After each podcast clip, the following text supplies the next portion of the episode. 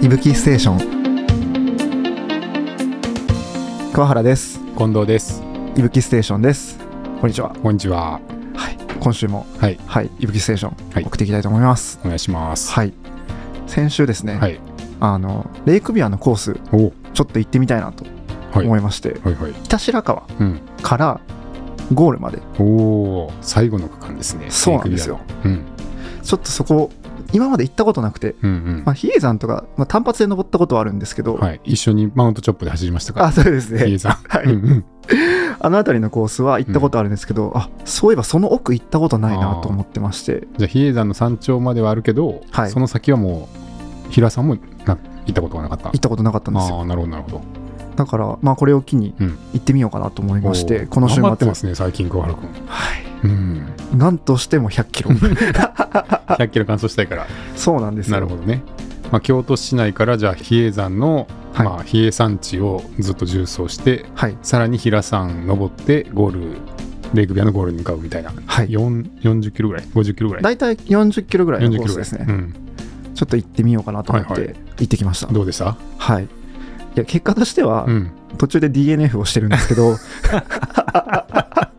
DNF しちゃったのはいあらま北白川の、うんまあ、エイドのところからスタートをして、あはいもどろき神社うんがレイクビアでいうと江戸7ってところになるんですけど、そこで終わりました どうした何があったんあの足ちょっとひねっちゃってっあていうのと、まあ、ちょっと天気もうんそんなに良くなかったので、うんまあ、その日のあの服装とか考えるとちょっと難しいかなと思って、あなるほどね、はいうんまあ、平さんのねあの最後の稜線のところははい吹きっさらしでうん標高も結構あるから、はい、い冷えるとめっちゃ寒いからね、やそうなんですよね、まあ、ちょっと足をひねったことを理由に、はいエイド7リタイアということで一区間の み行ってまいりましたあなるほど。 まあまあ、でも長いでしょう。比叡山、比叡山系。いやーあそこすごいですね、はい。どうでした無限ループって事前情報でうん。言われてて、はい。どういうことなんだろうと思って、はい。実際行ってみたんですけど、うん本当に無限ループですね、あ れ。よくね、レイクビアの選手がね、もうずっとさっきから同じところずっと歩いてる気がするんですけどとか言って、私合ってますかみたいなのたまに本部に連絡来たりするからね。はい、 無限ループ感があるんだと思うんですけど、それを感じたってことですいかや、感じましたね。はい。なんか比叡山登って、うん。いや、登ったわ、800メーターと思ってたら、うん、そこからなんか同じような景色がひたすら続いていく感 じ。ずーっとね、はい杉林の中をアップダウンをひたすらするみたいな感じですもんね。はい、うんいやーでもあそこ、まあ、レイクビュー走ってる選手は、うん、 100キロぐらい超えてから、そうそうそう。しかも結構夜が多い。そうですですね、かねまあ、ボリュームゾーンの人は夜に、うん、まあ、100キロ以上来てボロボロの体で なんか全然エイドが現れないって言いながら 真夜中にこう進んでいくみたいな人が多いんで結構心細くもなってると思うんですよね、うんうんみんなの様子見てると、はい。うん、だってお寺とかがあるってなんかちょっと確かに。独特の雰囲気あるじゃないですかちょっと怖いですよねまあ、延暦寺がねあってその奥みたいな感じなんで、はい。もうねなんかいろんなもん出会いそうな感じもちょっとあ るし、うんいやなんか全然朝から出てまあ昼過ぎぐらいまでだったんですけど、うんあれ一区間ってこんな長いんだっけと思いましたもあーなるほど、うなんか全然歩いても歩いてもうん景色変わらなくて、うんなんかあれエイドにっていうかその戻き神社にうん、たどり着くことはあるのかってちょっとその昼間の僕ですら思わされるあ本当に感じしましたあはいまりにもつかないから。へえ。いや、なんか、あの区間ね、本当あの、僕、そのレイクビアの時に大会本部の役割をやってるんで、はい選手からたまにこう、あの連絡が来たり、電話が来たりするんですけど、本部宛ての。で、あそこの途中に、ウォーターエイドが今年からあったんですよね。ああなるほど、はい。あの、一回、こう、林道が、うんあの、舗装路の林道がすごい、すごい横に来るところあるじゃないですあか。りますありまあすそこがウォーターエイドなんですけど、はいその事前の地図で公表してなかったんですよ。途中で一回レウォーターエイドを置けるかもみたいなおー感じだったなるのが、まあ、結局は置けることになって、ウォーターエイドありますっていうのは、その大会のスタート時にはうん周知があったんですけど、はい場所が共有されてなくてほど、あそれでその選手から、ウォーターエイドまだですか、まだですかみたいなことを電話がかかってきて、ーへえで僕はその息吹の場所を見て、その選手の、はい多分あと小さいピークを3つぐらい。であとなんか3キロか5キロか忘れたけどぐらいだと思いますとか言って言ったんですけど、はいなんか実際はピークが、え6つか7つありましたよみた いな感じで後から まあご指摘といいますか、はいあのいただきましてすいませんみたいな、そのなんかちっちゃいね、ピークがほんと何個もあるから、まあ、どこまでをピークと数えるかって感じもありましたけど、まあ、それぐらい多分、なんとか、いつになったら、多分エイドが来るんだって、もうそろそろあってもおかしくないだろうって言って、わざわざ本部に連絡が来るぐらい、多分みんなもう、その無限ループ感にこう、陥ってるというか、感じてるんだと思うんですけどね。いやー、あそこ疲れてたら絶対そう思い ますよ。もう本当に思いますもん。あ、そうですか。はい。はい。まあでも、はい。とりあえず抜けてはい。いったんですよね。無事にはい帰ってこれました。お疲れ様です。はありがとうございまいはす。い。本当は、あの、権現とか、蓬莱様で行きたかったんですけど、ねえ、ちょっとそこはハイライトなんでね、はいまあぜひ天気のいい日にでも行って、うん景色楽しんできてくださいよ。はい、ちょっとまた、うんちょっと、まあ、比叡山から登るかどうかわかんないですけど、うん。はい、ちょっ と行きたいと思います。まあ、あとは前半の鈴鹿とかもぜひ、またうん行きたいですね。そうですね。鈴鹿もね、はい、前半のハイライトなんで、はい、ぜひぜひ。はい、ちょっと近いうちにうん行きたいと思います。はい。はい、ちょっと話変わるんですけど、はい近藤さん、あの、飛んで埼玉って知ってますか映画ですよね。映画です。ああ、飛んで埼玉は見たことあります。あ、見たことあるんですかありますあります。はいはいはい。はい。今、パート2やってるのご存知ですか噂には聞いてま す。あ、マジですかはい。滋賀県ですよね。そうなんですよ。はい。滋賀がうん今回舞台はでい、先週見てきたんですよ。はい。劇場に見に行った。劇場に。おおはい。あ、もう公開されてるんですね。そうです、そうです。はいはい。最近かなうん。公開されて、はい。あの、先週見てきたんですけど、うん予想以上にうん滋賀のネタが濃いです。あ、本当。へはい。え。楽しめたん。めちゃくちゃ楽しめ ましそうなん。た。あのそれって関東の人わかるのそこどうなんですかね。でも、わかりやすくうん。してくれてるとは思うんあであ、すそよ。うなんだ。はい。よく言うのは、飛び出し飛びたくんはいはいはい。あの滋賀志望やね。そうです、うんうん。あれが、やたらと出てくるんですよ。まあ、滋賀といえばっていうとこあるもんね、あれ。はい。うん。でもそれを何回も出てくるんで、うんあ、滋賀ってそういう県なんだなっていうのをうん。知れて、ああ、むしろご当地を勉強するみたいな。そうです、そうです、はいはい。こういう滋賀の、なんだろう、自虐ネタみたいなのがあるんだっていうのを知れ る感じですね。だから、知らない人でも楽しめるんじゃないかな知らなあかんの、それ。 確かに。えー、まあね、なんか、いぶきの仕事してると、はい結構滋賀県と縁がありますからね。いや、そうなんですよ。はい。まあ、あレイクビアもそうですし、はいまあ、そもそも滋賀一周トレイルから始まってるし、はい。稜線とか、両前、琵琶琵琶百。百 とか、いろんなレースがね、結構ありますからね。はい。うんいや、年何回滋賀行ったんだろうって、この1年間ちょっと思うぐらいそうですね。行ってるので、うんなんかそれでこそ分かるネタとかがあるんですよ。はい。平和堂さんとか。平和堂さん。はい。 なるほど。飛び出し坊やと平和堂と、他何が出てくるんですかあとは、いや、はい僕笑っちゃったのは、うん比叡山はい。が、2割は京都なんだけど、はい。 8割は滋賀の、ああのあ、そうなんですかめ。 そうなんですよ、滋賀県なんです、8割。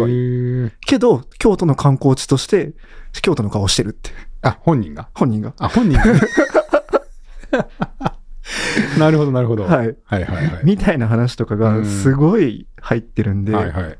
面白いですね。あと、なんだろう、よく言う、琵琶湖の水止めたろうか問題あるじゃないですか。あーはいはいはい。そういうのとかが、かなりしっかりと出てくるんえで、ー、いやー、僕、2時間映画館で声出して笑いま したもん。あ、そう、はいそれちょっとあれですね、あの、大津とかのシシネマで見に見に行きたいね。ああ、確かに。滋賀県民に囲まれて見てみたい。 確かに。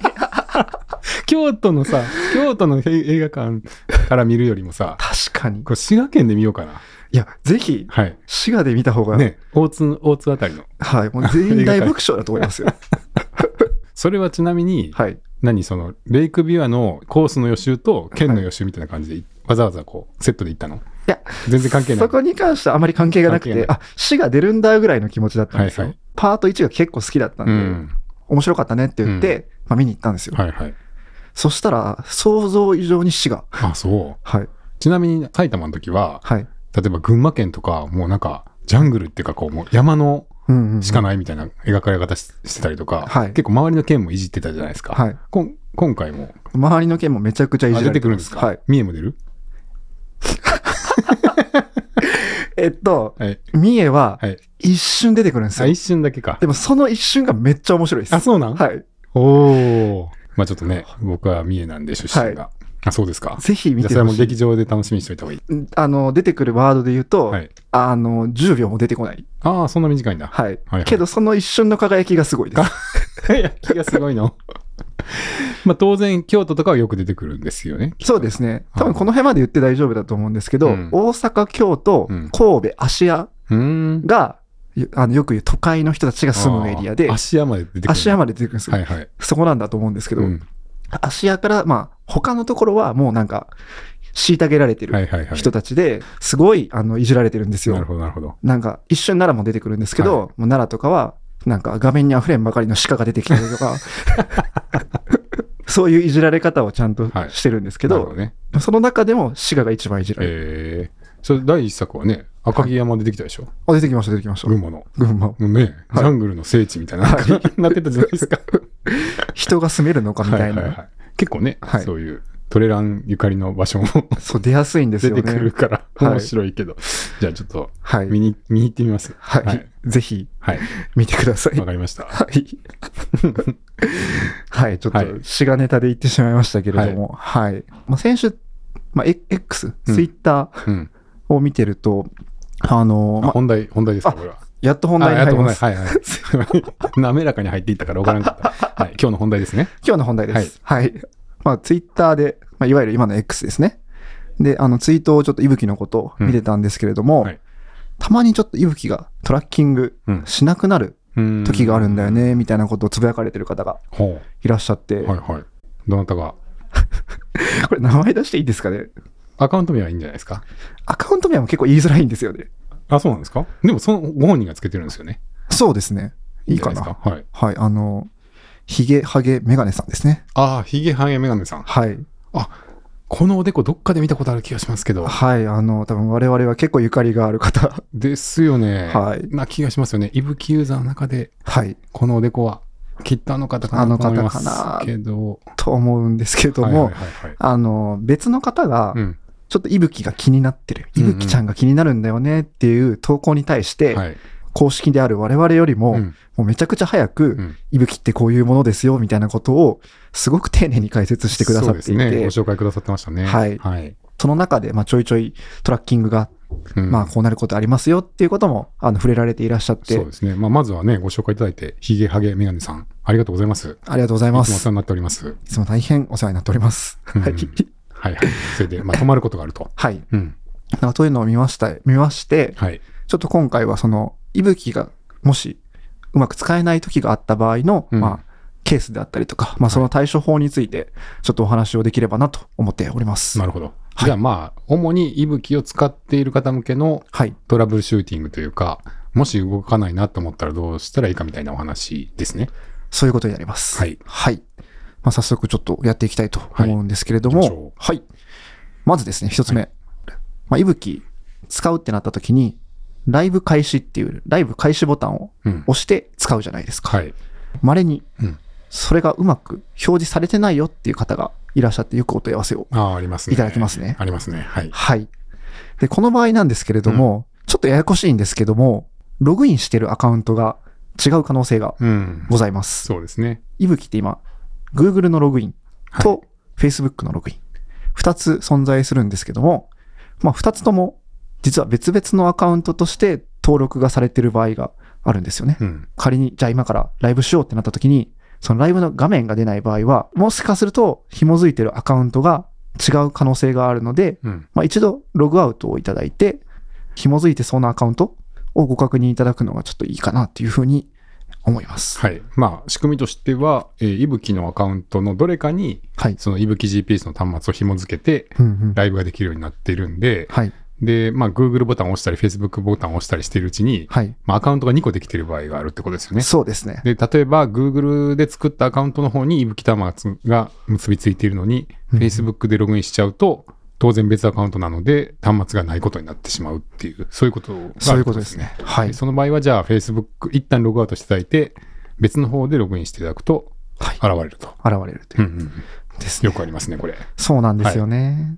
で、これを言うと、もう一個よくあるのが、はいあの、そもそもログインできてないっていう場合あもありー。ますよね。ありますね。 あの、よくあるのが、あの、ブラウザーが、あの、アプリ内ブラウザー、例えば、うんうんうんメールでお問い合わせいただいて、こちらからログインしてくださいって言って、リンクをお送りするんですけど、はい。その、例えば Gmail アプリで、そのリンクをクリックすると、うんうん。サファリではなくて、その Gmail の中のブラウザーが立ち上がってしまうがゆえに、えー基本そういうアプリ内ブラウザーって一旦ログアウト状態で立ち上がるので、はい。サファリではちゃんとログインしてても、そのアプリ内ではなかなかうん。ログインできてなかったりとか、そこで無理やりログインしてライライブ開始とかしても、もう一回表示できなかったりとかするんで、確かに。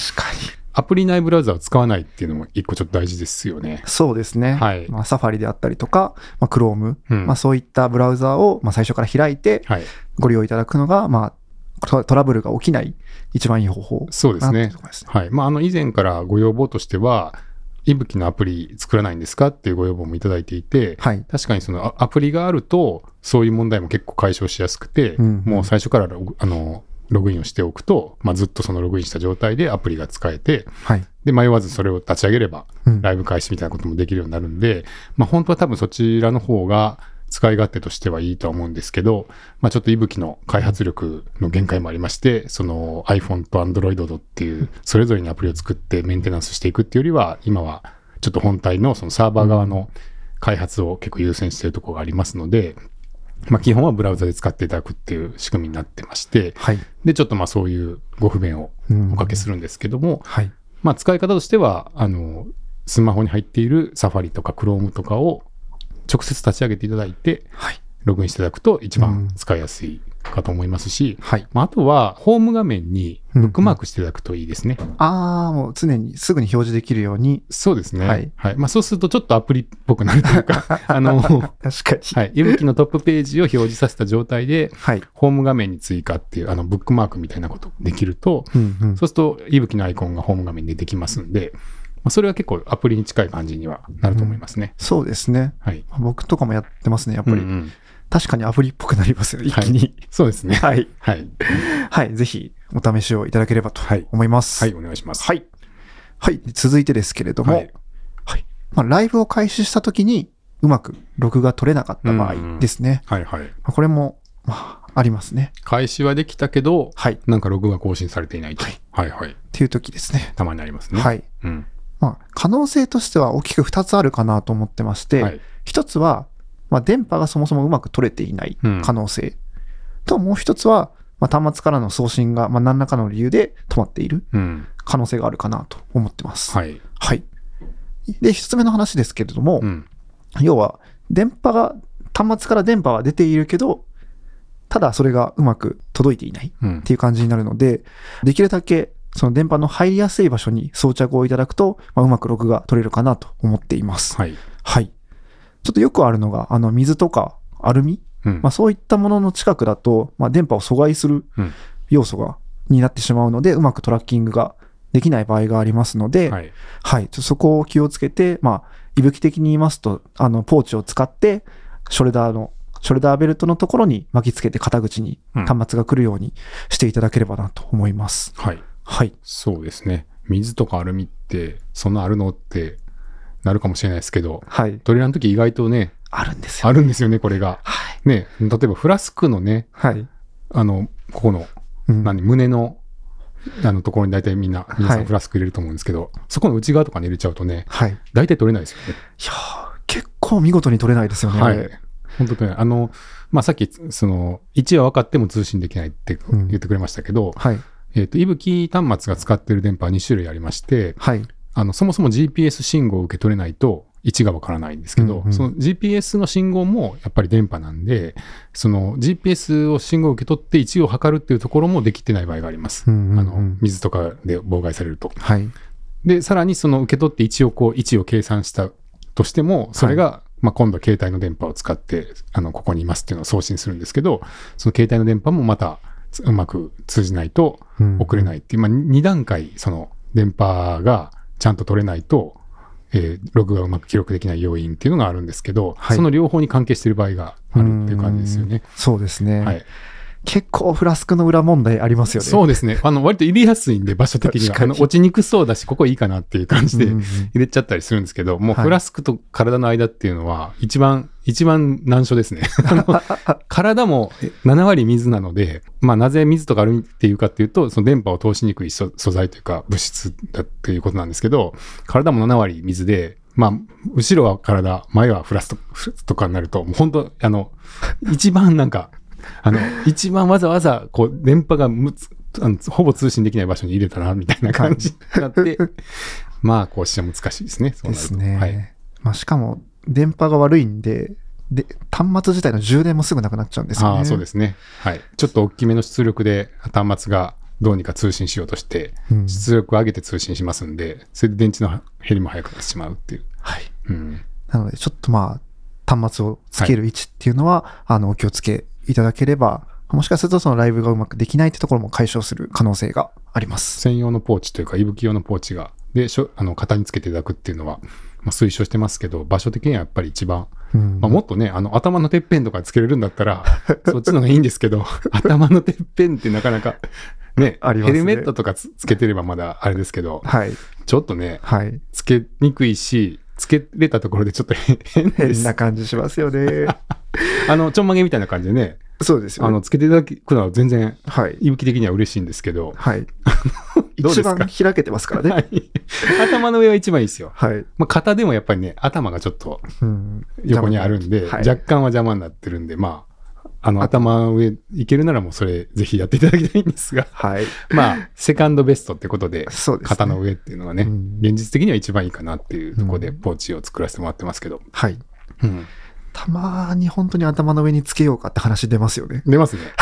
まあ、ヘルメットがあるときはね、まあ、そんなに気にならないんで、うん。と。か、うん、ですね。はい。まあ、ぜひ、まはいずは。はい、あとアルミもね、あのはい今、例えばエマージェンシーシートとかは、アルミがこう吸着してあったりするんで、うんうんやっぱ金属っていうのは基本電波を遮断ししますんうん。で、はい。あのそういうものもちょっと要注意ですね、近くにあると。うんはい、そうですよね。はい。うん意外と頻繁に、この、この2つというか、アルミと水はいが原因で取れないってことはありますので、はい、そうですね。ご注意をいただければと思います。はい。はい。はい。では次ですね。えっと、今度はですね、うん。端末は点滅をしているんだけども、で、位置とかもちゃんといいんだけれども、それでも通信ができない場合っうん。ていうのがまあ稀に、これもありますね。はい。これ自体は、まあ、おそらく、あの、まあ、端末の何かしらの原因で通信がうまくいっていないっていう場合にはなるので、はい、こういった場合は再起動というものはいがはい。ありますので、端末を15秒うん。長押しをしていただいて、えーまあ、端末の再起動をい一度待っていただくっていうのがいいかなと思います。なるほど。はい。これはだから、持ち方とかではなくて、はい。まあ、端末がちょっと変な状態になっちゃうことがあるっていうそこうとですね。もうあんはまりその持ってる方は悪く悪くない場合い。そうなんですよ。はい、これはもう申し訳ないですっていう感じですね。まあ、要はちょっと不安定で、はい。えー何かのいきさつで端末がうまく通信できない状態とかにたまに陥ってしまう場合がはい。あるってことですね。まあ、ちょっと不具合的なことですよね。そうです。ね。はい。はい。ただ多くの場合は、うんこの端末の再起動っていうのを行うと、まあ、うまく通信が戻る可能性うんうがんありますので、はい。ちょっとその場合はお試しをいただければなと思います。。はいい。はい。あの、まあ、不具合のね、原因っていうのは、今までも実は何個も見つけてきていまして、はい初期に比べるとだいぶ安定してるんですよ。うんうんうん。は。はいいまあ、初期の頃は、もう少しあのた止まるときは多かったんですけど、はい。こういうケースで止まりましたみたいなことを、はい。まあ、発生するたびにはい、できるだけその情報を端末に残して、うんで、メーカーさんと一緒にログを解析して、あ、こういうケースでこういう不具合があったんで止まってましたみたいな原因を見つけては、うん。えー修正するって作業を繰り返してきてまして、はい。今までも数回はそれで修正をかけてるんで、はいまあ一個一個原因は減ってきてるんですけど、まあそれでもね、えーたまに、まあちょっと何かしら、あの、想定外のことが起きたりとかで、うまく通信できてないっていうのがたまにあるっていう感じですかね。そうですうね。んまあそういった時は本当にお手数ですけれども、はい。一度再起動をお試しをはいい。ただければと思いまおす。はい。願いします。再起動はどうやってやればいいですかまあ再起動ですけれども、はい。端末の、まあ、LED のランプの隣に、うんあのクリップで押せるボタンがありますので、はいそのボタンを15秒ぐらいうん。長押しをしていただければすることが可能になっております。はいはい。で、途中で赤色とかオレンジとかうん。あの、ランプがつくんですけど、うんそれを関係なくうん15秒長押しをして惑まわす。されずに押し続けてくれる。はい。 あの赤とかオレンジとか出たらちょっとやめたくなっちゃうんですけど、はいあの、それをちょっと惑わされずに、はい、押し続けていただいて、いただければ、あの、しばらくすると勝手に再起動しますので、うんはい、そちらをお試しいただければと思います。はいまあちょっとね、あのクリップかなんか必要なんで、はい。例えば山の中であんまりいいものがなかったら、まあ細い枝とか、うんうんうんそういうのを使っていただくとかですかね。そうですうね。ん枝であったりとか。まあでもボールペン使っちゃうとちょっとインク残っちゃうので、うん。うんあまりおすすめしづらいところですけれども、うんうんまあ枝とかが一番いいかもしれないですね。うんそうですね。はい。はい。で、その押す秒数は、まあいくつか段階がありまして、はい。えっと、まず1秒はスリープからの復帰ですね。そうですね。えっと、止まってる状態からはい起動するのが1秒。はい。で、次が5秒。